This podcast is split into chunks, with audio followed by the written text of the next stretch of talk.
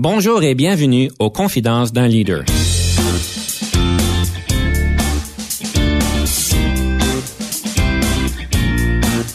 Ici Denis Lévesque, coach de cadre. Nous avons donc l'honneur et le privilège de recevoir en studio des leaders qui ont marqué leur communauté afin d'apprendre de leur expérience et de s'inspirer de leur sagesse.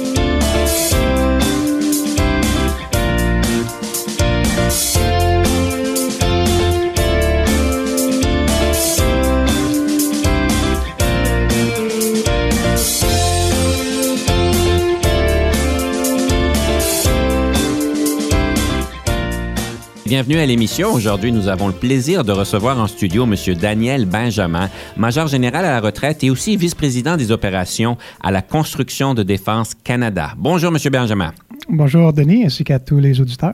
C'est un grand plaisir de vous recevoir en studio aujourd'hui et je sais que vous avez une grande carrière en tant que général aussi. On aimerait peut-être explorer un peu, c'est quoi la vie d'un général? On n'a vraiment jamais eu l'occasion de pouvoir en parler. La vie d'un général, c'est quoi exactement? C'est évident que c'est une vie euh, exceptionnelle et très, très excitante, dans le sens qu'on a des euh, très grandes responsabilités euh, via toute l'expérience qu'on a pu acquérir au travers une trentaine d'années dans les forces canadiennes. Et c'est alors qu'on nous met responsable de, de groupes très large et, très diversifié avec des défis euh, très complexes et, même dangereux, voire euh, aller en opération là, un peu partout autour de la planète. Donc, euh, c'est des responsabilités énormes, mais on nous a très, très bien préparés pour pouvoir répondre à ces responsabilités-là. Donc, c'était fascinant pour moi là, toutes mes années en tant que, que général dans les forces canadiennes. Vous dites des grandes équipes. On parle de, je sais qu'on parle pas de 10 personnes, là, mais on parle de combien de centaines de personnes typiquement qui se rapportent à un général? Oh, par exemple, j'ai été le, premier commandant et fondateur du commandement de soutien opérationnel du Canada, qui soutenait les forces canadiennes à, l'échelle de, de, la planète. Et j'avais sous mon commandement plus de 5000 personnes. Et étant donné que je touchais tous les aspects logistiques à supporter les forces au travers du pays, ben, j'avais de l'influence quand même sur toute euh, la chaîne logistique. Donc, je touchais jusqu'à 30 000 personnes à l'échelle des forces canadiennes par des tâches directes et indirectes. Comment on fait pour diriger 5 000 personnes? On s'équipe d'une très, très bonne équipe et puis euh, c'est toujours avec une structure organisationnelle quand même bien établie. On essaie de, réduire le, nombre de, rapports directs à peu près à 10 personnes et cette échelle hiérarchique-là descend jusqu'en bas, euh, jusqu'au 5 millième, si on veut, euh, personne. Donc, c'est en ayant toute une structure organisationnelle qui nous permet de, pouvoir avoir une influence et du commandement sur un aussi gros groupe. Intéressant. vous avez dit, en général, vous avez 10 personnes qui se rapportent à vous ou 10 personnes qui se rapportent à un leader. Oui, oui, exactement. C'est une règle d'or qui a été euh, étudiée en long et en large. Et puis, euh, c'est ce que les gens disent. Plus, plus que 10 devient assez problématique. Euh, en bas de ça, bien, bien souvent, on peut aller en bas de nos capacités de ce qu'on peut vraiment influencer. C'est intéressant parce que j'en parle souvent avec mes clients. Ils se demandent toujours si 7, 8, 15, 20, 30, c'est trop ou pas assez. Alors, vous venez de donner la règle d'or, c'est 10 personnes. 10 personnes. Puis j'ai vu des gens qui en ont eu 15, 20, puis on peut voir l'impact ou ce que Il, manque il y a de certains des gens sous eux qui, manquent d'attention, de, direction à cause justement de, trop grande demande pour la même euh, commandant, si on veut. Alors que si on en a juste quatre ou cinq, mais c'est sûr qu'on ne peut pas optimiser toutes les facettes. Tout à fait. Vous avez parlé de complexité. Comment complexe que ça devient? C'est sûr, lorsqu'on va dans un théâtre d'opération, euh, la complexité est énorme, allant jusqu'à la vie et la mort de nos, de nos soldats. Mm-hmm. Et on, bien entendu, on, on, ne contrôle pas tout, donc il faut bien comprendre c'est qui notre opposant, comment il s'y prend. Et puis, donc, c'est beaucoup, beaucoup de grande complexité. Dans mon cas, on transportait des, des équipements euh, que l'on achetait à l'échelle planétaire, en Afrique du Sud, en Europe, euh, aux États-Unis, et qu'on amenait sur le théâtre d'opération comme en Afghanistan pour mieux protéger nos troupes. Donc, les gens ne comprennent pas que le transport stratégique euh, d'équipements militaires à l'échelle planétaire est quand même très complexe. Ce n'est pas comme prendre un, vol d'Air Canada où tout le vol est déjà planifié d'avance et se fait jour après jour après jour. Non, c'est vraiment un vol unique qui se doit de passer par-dessus plusieurs pays différents qui, chacun des pays, lui, a ses propres moyens de contrôle. Et à chaque fois qu'on voit un avion militaire avec de l'équipement militaire survoler le pays, bien, ça demande beaucoup de, temps de clairance puis d'approbation de, ce pays-là. Donc, bien souvent, je devais amener des équipements euh, très critiques pour les opérations sur le terrain et on devait obtenir l'autorisation de jusqu'à 16 pays différents pour pouvoir sur, les survoler et amener l'équipement en question dans, dans, le théâtre. Et ça prenait juste un des 16 qui refusait l'accès et on ne pouvait pas amener cet équipement-là. Donc, lorsqu'on est dans un théâtre d'opération, qu'on commence à manquer de munitions ou qu'on veut amener des chars d'assaut, puis qu'on dit, ben, Général Benjamin, amenez-moi ça euh, subito presto, et bien entendu, euh, c'est une très, très grande complexité de pouvoir euh, aller louer les avions ou amener les avions nécessaires pour transporter l'équipement et survoler tous ces pays-là, puis d'amener l'équipement pour nos troupes qui en ont besoin dans le théâtre d'opération. Intéressant, vous dites subito presto. Combien de temps que ça peut prendre pour euh, tout organiser, la logistique euh, d'acheter le matériel, d'avoir l'avion, d'avoir l'autorisation et de planifier le voyage? Euh, ça peut se prendre, ça peut se prendre quelques jours, quelques semaines? C'est sûr que l'achat lui-même du matériel est toujours la partie la, plus longue, quoique lorsqu'on est en, opération, puisque c'est critique, eh bien c'est sûr que le gouvernement du Canada peut avoir des contrats directs avec des, capacités qu'on sait qui sont vraiment uniques, puis c'est ce que l'on veut dans le, théâtre d'opération. Donc avec un contrat direct, ça peut se faire en, quelques semaines, peut-être un mois. Euh, après ça, il faut, faut avoir les avions pour aller les chercher là, avoir l'éclairance. L'éclairance pour un équipement normal peut se faire en dedans de sept jours, souvent. Mais lorsqu'on parle comme de munitions ou d'armement plus critique, chaque pays, bien souvent, va demander euh, un 30 jours d'avis avant de nous donner la, clairance. Donc, euh, j'ai eu une instance en 2006 où euh, nos troupes manquaient de munitions et il fallait que j'amène des munitions d'un peu partout à travers le monde, tant de Nouvelle-Zélande que, d'Europe et d'ailleurs. Et je me devais de suivre le 30 jours de clairance en question. Donc, il faut s'assurer qu'on a assez de munitions sur le terrain pour au moins 30 jours parce que c'est un, impondérable. De là l'importance de la planification. Oh oui, exactement, et de, la bonne gestion de nos approvisionnements et de s'assurer qu'on a les bons stocks euh, aux, bons endroits. Ça, mhm. ça devient un, art. Ben, tout à fait. Vous avez dit que, en fait, vous avez été bien formé hein, au début de votre petite conversation euh, en tant que leader. La formation au leadership euh, au niveau militaire, est-ce que c'est une formation d'une fin de semaine? Est-ce que c'est une formation avec un coach qui dure deux semaines? Ça a l'air à quoi exactement la formation en leadership chez les militaires? C'est une formation qui est continue, qui débute dès notre entrée dans, les forces canadiennes, où on va sur un camp de, recrues et on teste déjà nos aptitudes de base en leadership. Et suite à ça, ceux qui ont un bon potentiel bien, sont développés euh, en conséquence. Donc, le, premier cours, on parle d'un cours de, Moi, dans mon cas, c'était trois mois. Mais après ça, à chaque euh, trois, quatre ans, on a un autre cours de, trois mois à six mois. Puis donc, j'en ai eu plusieurs au long de mes 35 ans de carrière de, cours de, de trois à six mois qui, nous élève de plus en plus par rapport au niveau des responsabilités et complexité des, décisions à prendre comme, euh, comme commandant et comme, et comme leader. Donc, j'ai eu énormément de cours et plusieurs cours même d'un an. Euh, un aux États-Unis, euh, un ici au Canada. Donc, c'est cours après cours après cours après cours pour développer la personne. Mais ce n'est pas juste les cours qui font, en fin de compte, l'évolution de la personne, c'est aussi son expérience sur le terrain. Puis c'est ce que j'ai beaucoup apprécié avec les, forces canadiennes, c'est qu'ils nous donnent toujours de, plus grands défis, ont confiance aux gens et disent Ah, on, nous pensons que tu es prêt pour telle position. Donc, on te met dans la position et puis on, va voir comment est-ce que tu réagis et, comment est-ce que tu performes. Et puis lorsque tu as relevé le défi, on t'en donne encore une plus élevée, puis encore une plus élevée, puis encore une plus élevée. Donc, c'est très, très, très motivant et on peut vraiment pousser chaque personne à son plein potentiel, question leadership faut avoir de l'appétit pour tout ça. C'est sûr. Puis c'est difficile aussi pour, euh, pour les familles parce que, bien entendu, euh, euh, ces positions de leadership-là, bien souvent, nous amènent à l'extérieur du pays pour de, longues périodes. Ça devient très difficile pour la famille ou si je vais dans un théâtre d'opération pour quatre mois, six mois, il y en a que c'est un an, et je m'en vais sur un cours pour un autre six mois sans la famille ou ainsi de suite. C'est super motivant pour la personne, mais difficile pour la famille en arrière. Je comprends bien. Ben écoutez, moi j'aimerais ça prendre euh, la première chanson. Euh, quelle serait la première chanson? Quel est votre choix et pourquoi vous l'avez choisie? Mon choix serait la valse euh, de l'empereur. j'ai choisi une valse viennoise parce que mon épouse et moi faisons de la compétition en danse sportive depuis 28 ans. Nous sommes d'ailleurs champions canadiens depuis 4 ans et, nous compétitionnons au niveau mondial. Et pour moi, la, valse viennoise elle reflète énormément parce que oui, c'est une danse de compétition, mais en même temps, elle, revient du temps comme par exemple le film sur la princesse Sissi, où est-ce qu'on voyait des militaires dans un grand bal qui dansent la valse slovénoise. Donc pour moi, ça, ça, veut dire beaucoup, beaucoup, comme danseur, mais aussi comme ancien militaire. Et j'espère un jour pouvoir aller la faire euh, où était la princesse Sissi euh, pour le vrai. Nous écoutons donc euh, la valse de l'empereur et nous revenons sous peu.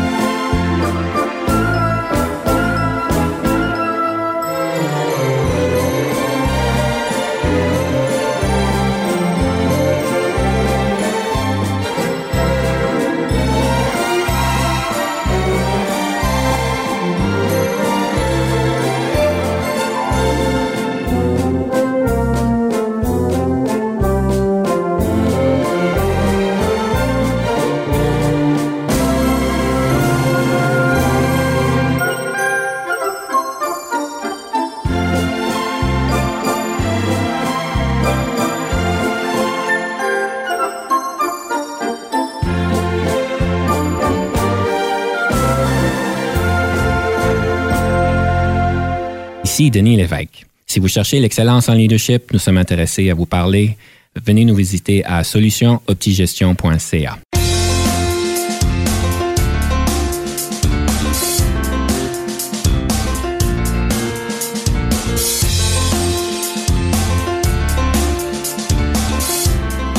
retour avec M. Daniel Benjamin, major général à la retraite et vice-président des opérations à Construction de Défense Canada. Nous avions eu l'occasion de pouvoir entendre une belle musique. On parle de danse, de danse militaire avec l'empereur.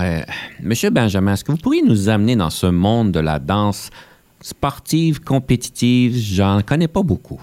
C'est sûr que mon épouse et moi avons décidé de, faire de la danse juste pour sortir du contexte militaire, parce que bien souvent, on se retrouve sur une base, sur un escadre, et on est toujours entouré de militaires avec des événements militaires euh, aux messes des officiers et, autres.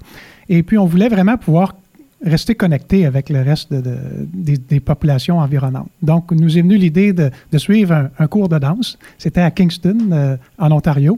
Et puis, euh, notre professeur de danse dit, vous avez beaucoup de talent, probablement vous devriez faire de la compétition. Euh, donc, on dit, OK, on va, essayer ça. Et puis, c'est sûr qu'au travers des années, nous avons déménagé à plusieurs endroits différents, que ce soit Kingston, que ce soit à Québec, Valcartier, ou, ou même aux États-Unis et, ailleurs. Et on a toujours gardé la danse comme étant un élément euh, valorisant pour nous et qui nous permet toujours de connecter avec une communauté totalement différente que l'on le veuille ou non, la danse de compétition euh, est quelque chose qui aussi, un peu comme le militaire, se développe avec le temps et demande énormément de, de pratique pour pouvoir perfectionner les différents mouvements. Donc, les gens qui y demeurent, c'est un peu comme dans le militaire, on, développe, on développe, on développe et on monte de différents niveaux, puis on vient de, de mieux en mieux, mais c'est la même communauté. Donc, je me retrouve avec une autre communauté autre que militaire, qui est le monde de, la danse et la danse de, compétition, qui euh, revêt les, meilleurs compétiteurs dans la province de Québec. Euh, ensuite, j'ai plusieurs amis euh, au niveau canadien. Et lorsque je vais au niveau mondial, mais c'est les mêmes gens aussi, des différents pays qui sont rendus à ce niveau-là puis qui compétitionnent. Donc, on se revoit d'une compétition à l'autre. Donc, ça crée une communauté par elle-même très, très, très intéressante. Et nous avons tous la même passion qui est, de danser sur un, plancher de danse et, de le faire du mieux possible avec les plus grands mouvements possibles sur, sur la musique. Combien d'heures ça prend de pratique pour devenir un champion canadien de la danse? Mon épouse et moi pratiquons euh, de 12 à 15 heures par semaine. Donc, euh, je n'ai pas grand vie. Là. Je travaille jusqu'à jusqu'à 5 heures. On arrive, on soupe et puis on s'en va sur le plancher de danse pratiquement tous les soirs. C'est beaucoup, beaucoup de travail. Et je dois vous avouer que maintenant, à l'âge que je suis rendu, et ma catégorie est quand même assez, euh, pour les personnes, ce qu'on appelle senior 3, donc 55 ans et plus, euh, bien souvent, nos compétiteurs, eux, sont à la retraite et eux vont faire du 20, 30 et 40 heures de danse par semaine. Donc, il est difficile pour nous d'être toujours à la fin de pointe et de compétitionner avec des gens qui en font autant par semaine, mais on, on s'en tire très, très bien en étant encore champion canadien. C'est vraiment incroyable, ça. Est-ce que la musique est plus ou moins toujours la même chose? Quand on parle de danse compétitive, est-ce que c'est la valse? Est-ce que c'est. Moi, je ne connais pas le tango, je dis toutes sortes de choses, mais est-ce que c'est un style en particulier ou bien est-ce que c'est un mélange de choses? Donc, il y a deux styles très spécifiques parce que nous, on danse au niveau du style international. Donc, il y a le style qu'on appelle standard, moderne, qui, lui, comprend euh, l'homme habillé en tuxedo avec des danses plus euh, typiques comme la valse lente, le tango, la valse viennoise, dont la, valse de l'empereur que je parlais, euh, le foxtrot et le quick-step. Donc, c'est très, très, très formel comme, comme danse. Fait que ça, c'est un groupe de cinq danses à part. L'autre groupe de cinq danses, ce sont les danses latines. Donc, euh, les, vêtements beaucoup plus sexy pour madame et puis des mouvements beaucoup plus fluides et, et, rapides. Donc, on parle ici de la samba, on parle de la cha-cha, on parle de la rumba, passo doble et jive. Et puis mon épouse et moi, nous faisons les 10 danses. Et puis bien souvent, dans les compétitions, ils vont combiner les 10 danses et dire ben, qui est aussi le champion canadien 10 euh, danses. dans notre cas, on avait été, comme une des années, euh, champion en, standard, champion en latin et champion 10 danses. Nous sommes champions 10 danses et latin depuis euh, les quatre dernières années. C'est incroyable. C'est un différent monde. Ben, moi, je connais un peu la danse. Ma, ma, fille fait de la danse compétitive, mais c'est plutôt autre chose, du hip-hop et puis du ballet et d'autres choses.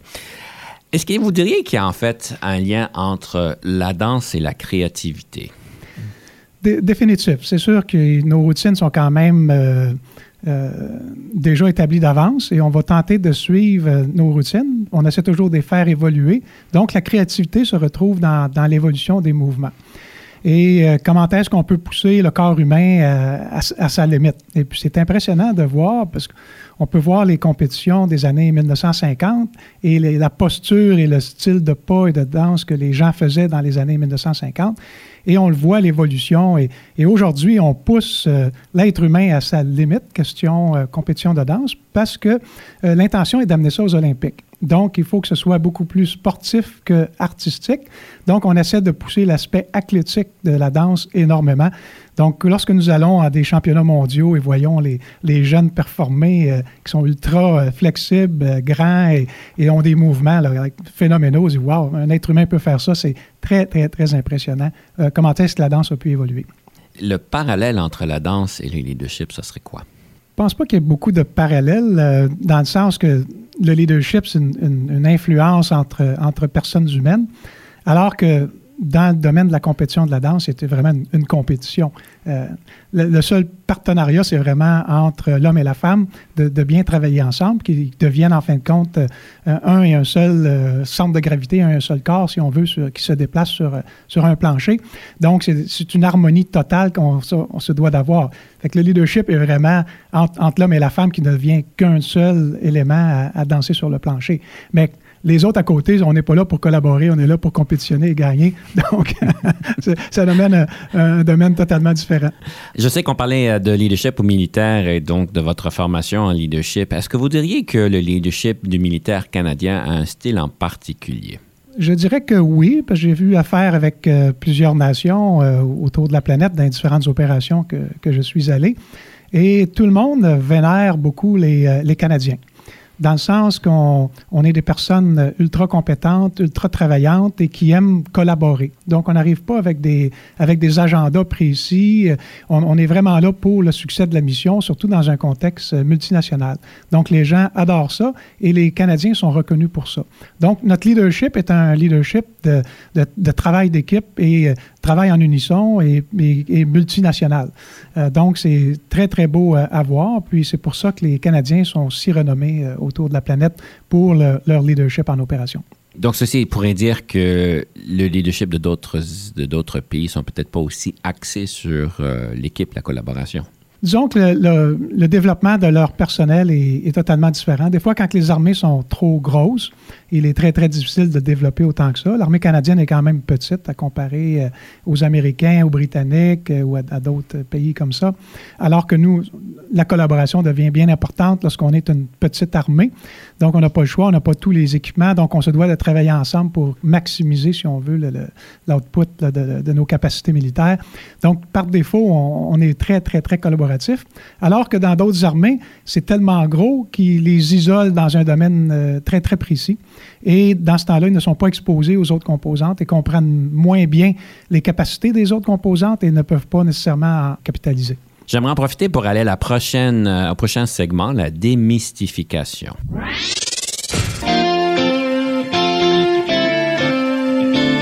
Alors, quel est le mythe que vous voudriez démystifier en gestion ou en leadership? Pour moi, c'est au niveau du leadership, puis le mythe étant que le leadership est, est inné. Puis bien souvent, les gens disent si tu es une personne extravertie avec une personnalité triple A, donc tu vas être un excellent leader.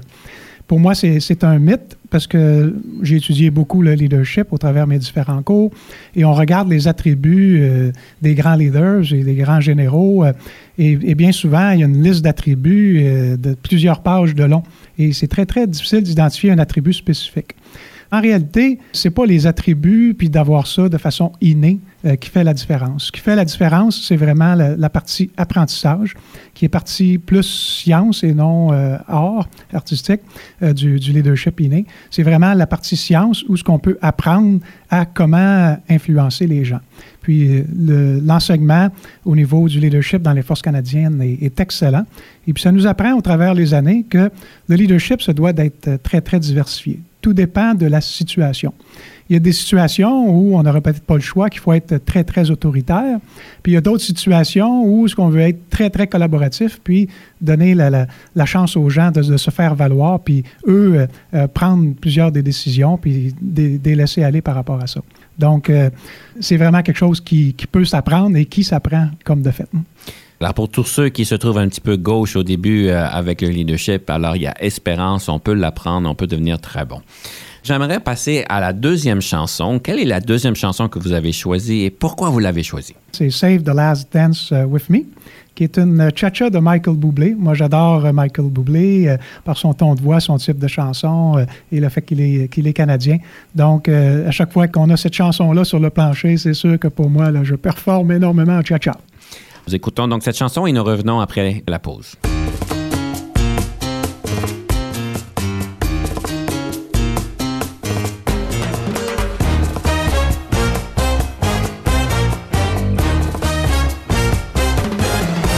You can dance every dance with the guy who gives you the eye. Let him hold you tight. You can smile, every smile for the man who held your hand beneath the pale moonlight. But don't forget who's taking you home and in whose arms you're gonna be.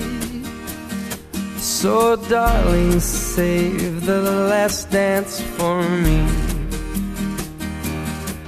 Oh, I know that the music's fine, like sparkling wine. Go and have your fun. Laugh and sing, but while we're apart, don't give your heart to anyone. And don't forget who's taking you home and in whose arms you're gonna be. So, darling, save the Baby, don't you know I love you so? Can't you feel it when we touch? I will never, never let you go. I love you oh so much. You can dance, go and carry on till the night is gone and it's time to go. If he asks if you're all alone, can he walk you home? You must tell him no. Cause don't forget who's taking you home and in whose arms you're gonna be.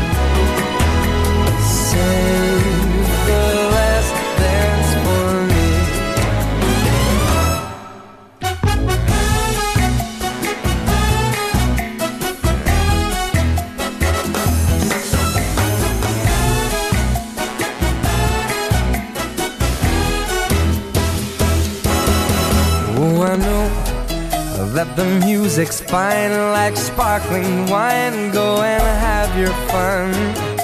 Laugh and sing, but while we're apart, don't give your heart to anyone. And don't forget who's taking you home and in whose arms you're gonna be. So, darling, save the last dance for me.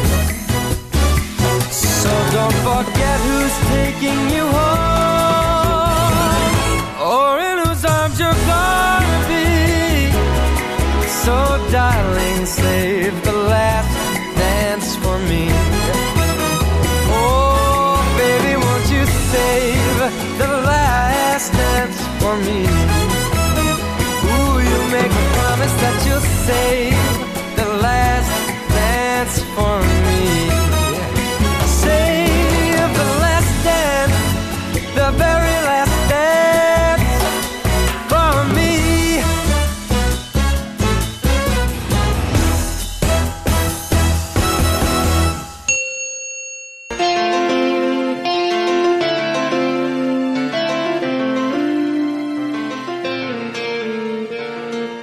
sommes de retour à l'émission avec M. Daniel Benjamin, major général à la retraite et vice-président des opérations à Construction de Défense Canada.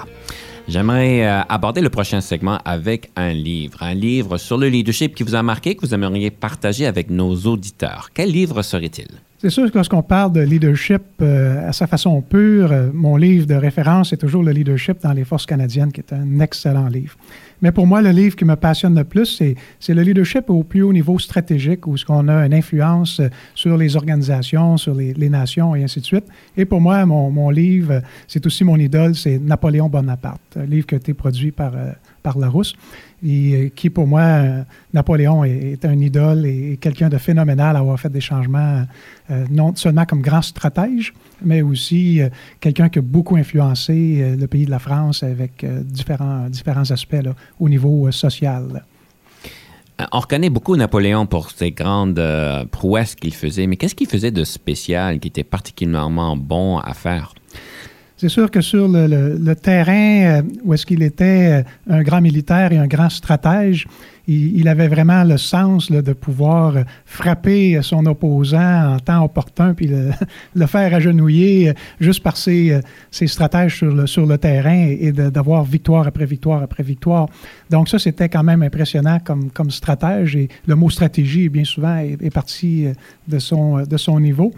Euh, mais moi, ce qui m'impressionnait le plus, c'est avec son, en tant qu'empereur euh, de son grand empire, et c'est tout ce qu'il a pu amener au point de vue euh, social. Donc, il a amené le, Code civil, le Code civil qui est appliqué ici au Québec encore, le Code pénal, le Code de, procédure civile. Donc, il a instauré cinq codes. Il a instauré les, les, registres au travers de la mairie qui s'assurait que les sociétés étaient reconnues, que les familles étaient reconnues, que le renom était dans un registre et qu'on pouvait faire, on peut retourner maintenant à nos ancêtres parce que c'est dans des registres. Il a vraiment monté, monté ça. Il a fait du développement urbain comme, comme à Paris, en changeant les, noms des rues, père, impair, en, introduisant les trottoirs avec les égouts, euh, toutes des choses. Euh, il a fait plusieurs, plusieurs constructions euh, pour développer les différentes villes.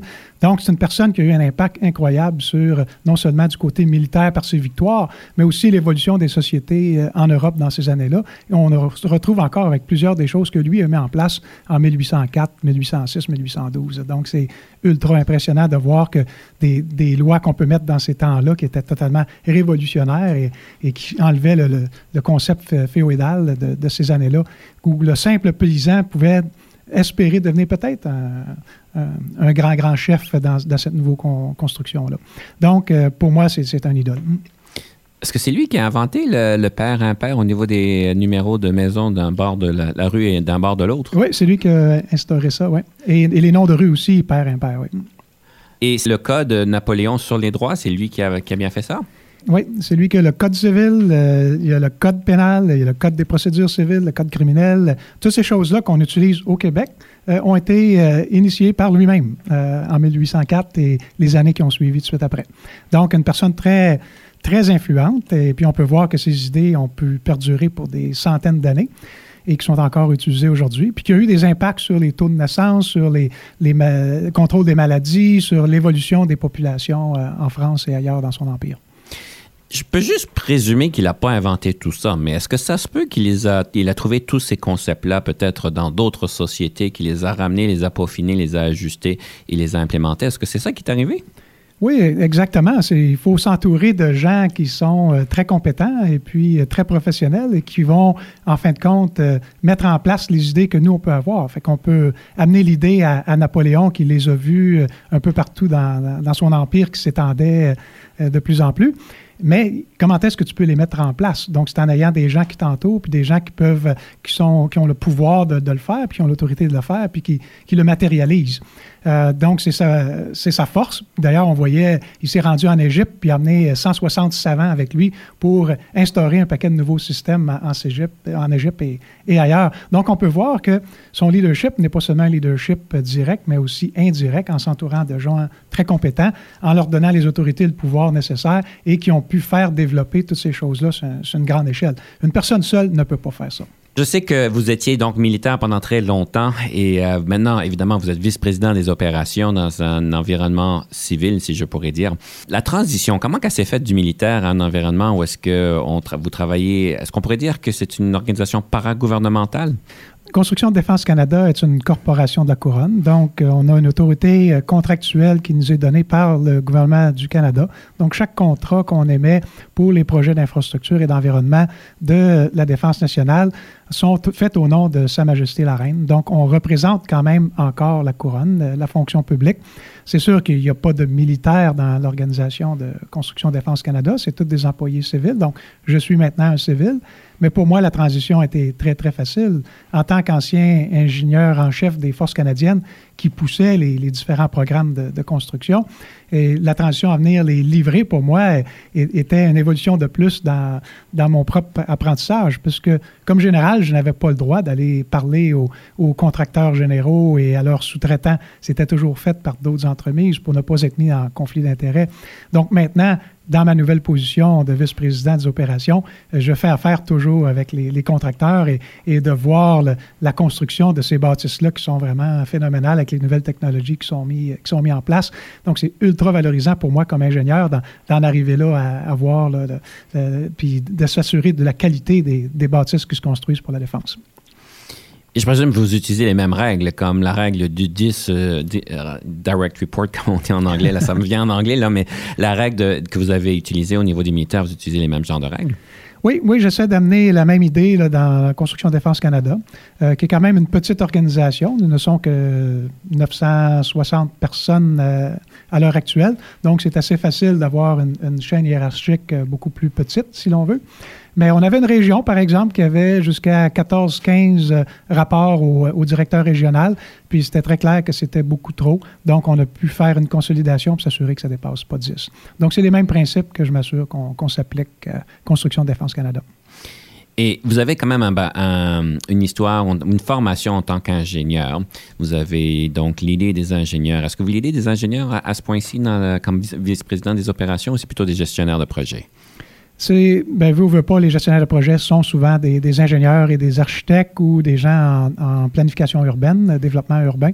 Donc, euh, oui, euh, la majorité des membres de Construction Défense Canada sont dans ces corps professionnels-là. Donc, moi, comme ingénieur, en, haut de l'échelle, c'est, très, très valorisant de travailler avec d'autres ingénieurs puis de s'assurer du contrôle de la qualité, justement, de ce qui est construit sur, euh, sur le terrain. Gérer des ingénieurs, c'est différent que de gérer, je vais être un peu extrême, des artistes ou bien gérer des comptables ou gérer d'autres genres de professions? Est-ce qu'il y a quelque chose de particulier avec les ingénieurs qu'il faut, euh, il faut être bien au courant pour pouvoir euh, bien pouvoir les diriger, les leader? Comme j'ai dit auparavant, le leadership, c'est une, influence entre, personnes. Et puis, il faut toujours adapter notre leadership par rapport à notre auditoire, puis à mhm. qui qu'on essaie d'influencer, selon la situation que l'on fait face. Donc, lorsqu'on travaille avec euh, des ingénieurs, euh, ce sont des gens qui sont très, très, très cartésiens.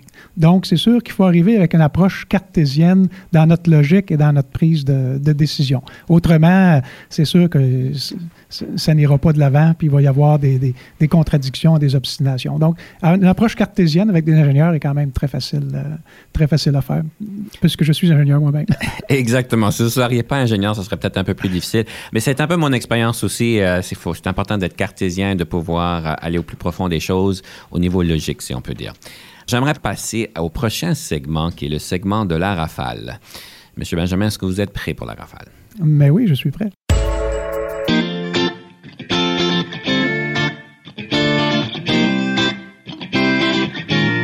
Quand vous savez, euh, c'est 13 questions qu'on vous pose et vous avez un maximum de 6 minutes. Euh, comme vous savez aussi en leadership, c'est important de pouvoir donner un message clair et concis dans les temps qu'on nous donne. Alors, on y va pour la première question. Est-ce que le leadership, est-ce que c'est inné ou acquis? C'est une combinaison des deux. Il y a certains attributs qui sont innés, mais c'est vraiment beaucoup plus l'acquis. Je vous nomme six leaders dans l'histoire. Lequel, laquelle préférez-vous et pourquoi? Gandhi, Jeanne d'Arc, Béatrice Deloge, Michael Jean, Nelson Mandela et Louis Riel disons que dans votre liste auparavant, vous aviez euh, Napoléon, puis pour moi, c'est sûr que c'est Napoléon de loin. Avez-vous toujours voulu devenir un leader ou est-ce un parcours de circonstances? C'est un parcours de circonstances. La différence entre le leadership et la gestion? Pour moi, c'est très facile. La gestion, on gère des choses. Donc, on gère du papier, on gère de l'argent, on gère du matériel. Alors que le leadership, c'est de l'influence des êtres humains.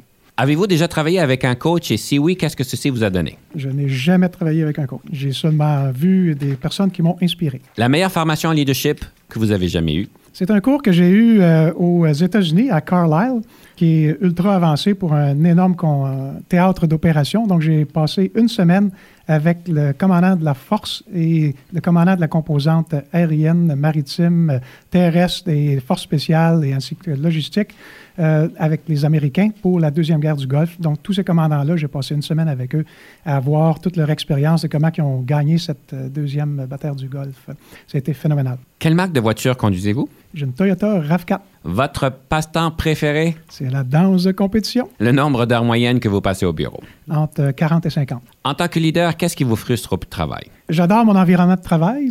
Les choses qui peuvent peut-être me frustrer un peu, c'est des gens qui sont trop euh, perfectionnistes et qui ont peur de prendre des risques. En tant que leader, qu'est-ce qui vous rend heureux? Moi, c'est les accomplissements. Donc, quand on dit qu'on veut faire ça et puis qu'on l'accomplit, tout en étant de plus en plus effectif euh, et efficient, pour moi, là, c'est ultra valorisant. Je vous donne quatre qualificatifs. Situez-vous par rapport à ceux-ci. Créatif, bagarreur, cérébral, envieux. J'ai voulu devenir ingénieur parce que j'étais euh, cérébral et aussi euh, créatif parce que je veux toujours que les choses s'améliorent tout le temps, tout le temps, tout le temps. Donc, euh, c'est sûr que ces deux aspects-là sont très importants pour moi. Bagarreur, normalement, je suis très, très collaboratif, mais si les gens payent sur mes gros orteils, ils vont voir comment vite que je deviens bagarreur. D'ailleurs, si on va dans un théâtre d'opération, c'est pour gagner et non perdre. Donc oui, je suis bagarreur. Envieux, pas du tout. Je suis qui je suis. Euh, si j'ai eu tout ce développement-là.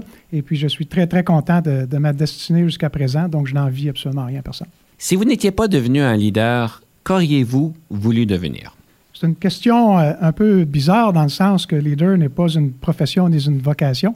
Euh, moi, je suis un ingénieur. Si je n'aurais pas été un ingénieur, j'aurais été un fermier. J'ai travaillé six ans sur une ferme et j'ai adoré ça. Donc, plus tard, je voulais devenir un gentleman farmer. Mais que je sois fermier ou ingénieur, dans les deux cas, je sais que je veux toujours que les choses s'améliorent. Donc, j'aurais été euh, avec un rôle de leadership à influencer les gens pour s'assurer que les choses évoluent et deviennent toujours de mieux en mieux.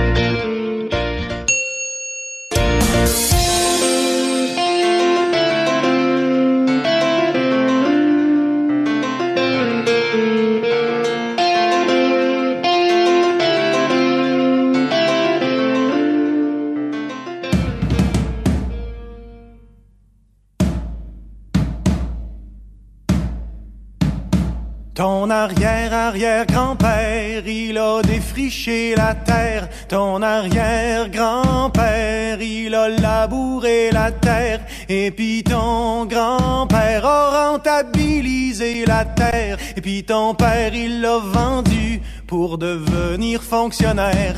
Et puis toi, mon petit gars, tu sais plus ce que tu vas faire dans ton petit trois et demi, ben trop cher, fret en hiver. Il te vient des envies de devenir propriétaire et tu rêves la nuit d'avoir ton petit lopin terre.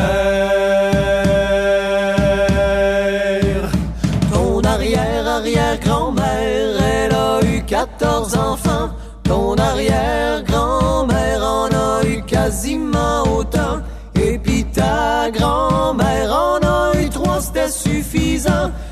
Ta mère en voulait pas, toi t'étais un accident.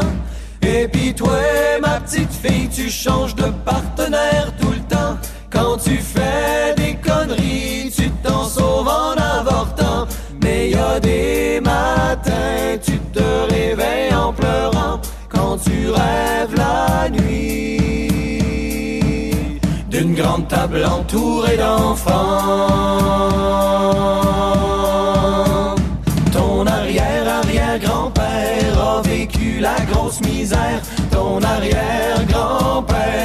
Ramassait les scènes noires. Et puis ton grand-père, miracle, est devenu millionnaire. Ton père en a hérité, il l'a tout mis dans ses réels. Et puis toi, petite jeunesse, tu dois ton cul au ministère. Pas moyen d'avoir un prêt dans une institution bancaire pour calmer tes envies de hold-up et la caissière. Tu lis des livres qui parlent de simplicité volontaire.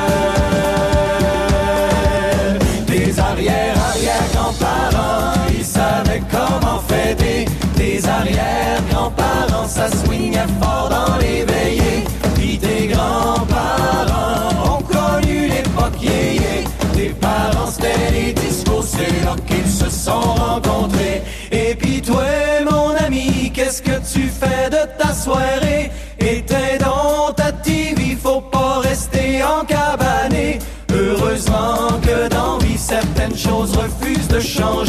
Enfile tes plus beaux habits. Car nous allons ce soir danser.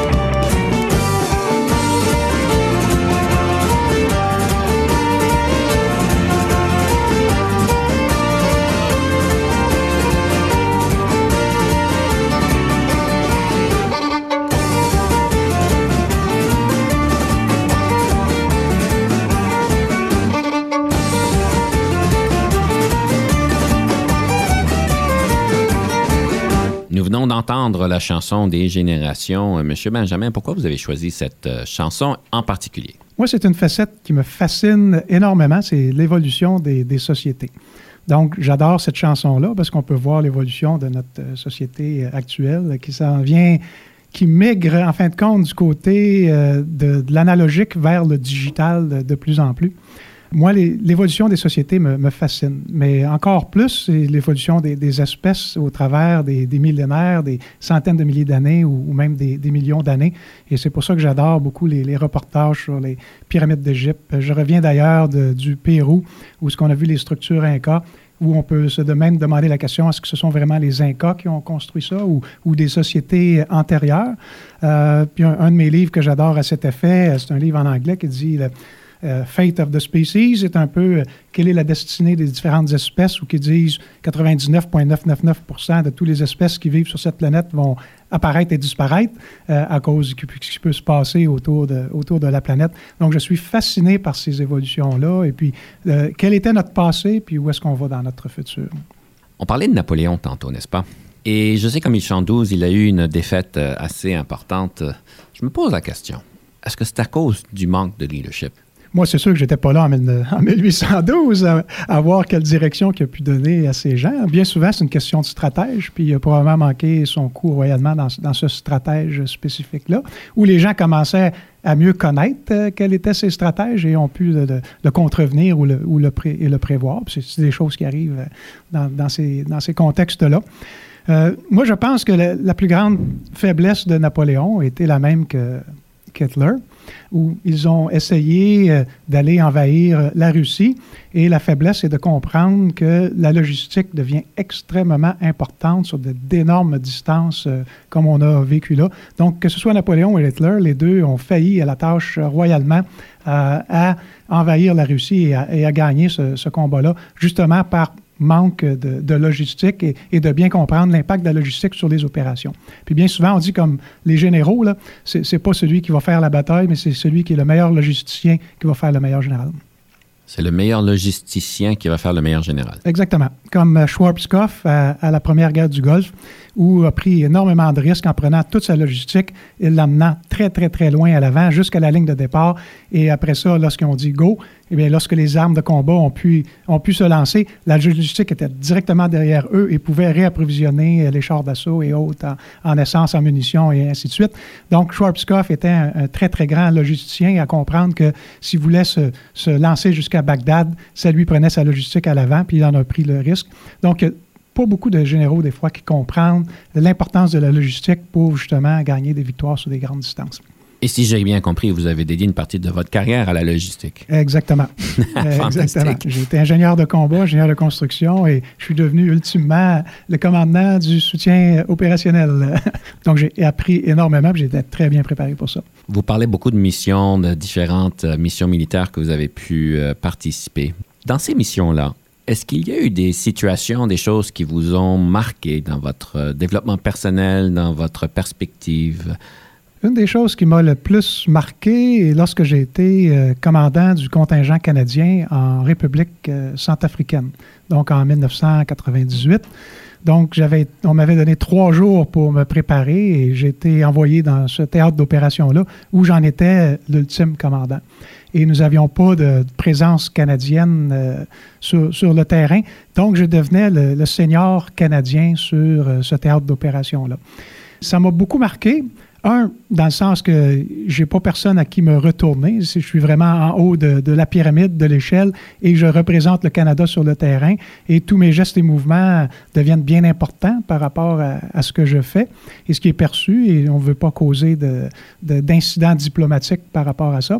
Mais l'autre facette qui m'a beaucoup, beaucoup euh, affecté et influencé, c'est de voir que les tribus qu'il y avait en République centrafricaine, parce qu'il y en avait plusieurs, j'étais même allé dans la jungle, j'ai vu les pygmées et autres, euh, donc ça m'a permis de mieux comprendre que souvent les peuples, oui, c'est des familles c'est des, tribus.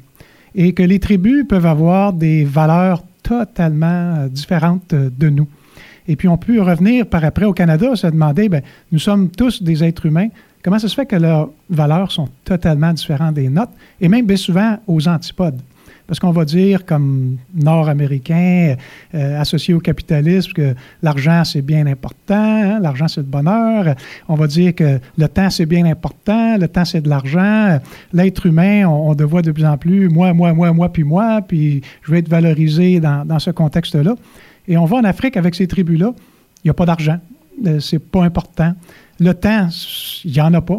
je voulais payer mes, différentes factures, puis je venais pour payer, puis dis non, là, tu me déranges, reviens demain. Mais c'est pas reviens demain, c'est tu me déranges, puis à un moment donné, tu reviendras. Essaie pas d'avoir un rendez-vous pour 7 heures le lendemain, tu ne l'auras pas, il n'y en a pas de temps. Et euh, les valeurs humaines sont totalement différentes, dans le sens qu'eux vont croire bien souvent à la réincarnation. Donc, l'être humain n'est que de passage. Et euh, s'il est bon, il va être réincarné en éléphant, rhinocéros, hippopotame. S'il est mauvais, il va être réincarné en, serpent, en tarentule, en scorpion, et ainsi de suite. Donc, les croyances sont totalement différentes. Puis, on se pose la question, en bout de ligne, qui, qui a raison et qui n'a pas raison et quelles sont vraiment les bonnes valeurs? Mais ce que j'ai adoré de ces tribus-là, c'était la chaleur humaine, la communication, la, vie en groupe ensemble, chose qu'on ne revoit pas ici. On se retrouve dans le métro à Montréal, personne ne se parle, personne ne se regarde, tout le monde regarde son, son téléphone intelligent. C'est vraiment du, ouais, qui a raison ici? Ça m'a beaucoup influencé sur sur la vie, c'est quoi la vie, c'est quoi c'est important, puis euh, vraiment de, de, balancer euh, mes perceptions par rapport à ça vous posez la question, qui c'est qui a raison? J'aimerais peut-être changer la question. Qui c'est qui est plus heureux? Moi, je peux vous garantir que les petits-enfants en Afrique, ils sont super heureux, puis s'amusent avec des bouts de bâton. Et c'est phénoménal à voir. Puis je regarde nos enfants, puis on leur enlève un item électronique, et puis c'est la fin du monde. Euh, donc, est-ce qu'ils sont vraiment heureux? Euh, moi, j'ai trouvé en tout cas que les, les, peuples euh, africains qui vivaient dans ce tribu-là, même s'ils vivaient dans la misère, qu'ils n'avaient qu'un repas par jour, il y avait du bonheur qui ressortait de ces gens-là de façon incroyable, puis tout le monde communiquait, puis chaleur humaine, puis tout le monde travaillait ensemble. Fait que moi, je dirais qu'il était plus heureux. Je sais qu'on finit notre émission bientôt. Et j'aimerais juste vous permettre de pouvoir nous donner peut-être euh, un message. S'il y a quelqu'un qui est en train de penser au leadership, qui est en train d'avoir des difficultés avec des rôles en leadership et qui sont en train de progresser dans leur voyage, quelle serait leur, votre recommandation, votre mot de sagesse euh, quand on est dans ces situations-là? Le leadership avec les sociétés actuelles se doit d'être un leadership euh, très, très collaboratif. Donc, c'est bien important pour nos leaders d'aujourd'hui de valoriser nos gens, euh, de leur donner du pouvoir, de leur donner des tâches, des autorités et de s'assurer que ce soit, ce soit eux là, qui soient valorisés dans leur travail. Ce qui nous mène vers votre citation, M. Benjamin. Euh, quelle serait la citation que vous, vous aimeriez nous laisser cette semaine? Ma citation est de Ronald Reagan. Le plus grand chef n'est pas nécessairement celui qui accomplit les plus grandes choses, mais plutôt celui qui amène les autres à accomplir les plus grandes choses. Alors, chers auditeurs, on vous laisse avec ceci, aider les autres à accomplir de grandes choses. C'est comme ça que vous allez devenir de grands chefs et de grands leaders. Monsieur Benjamin, ce fut un grand plaisir de vous recevoir en studio aujourd'hui. Merci beaucoup pour votre temps et votre sagesse. Tout le plaisir était pour moi. Merci beaucoup. Au revoir.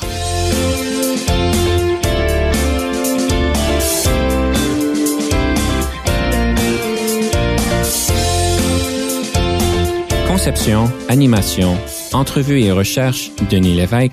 Montage et réalisation, Jean-Paul Moreau. Confidence d'un leader est une production et une présentation d'Unique FM 94,5.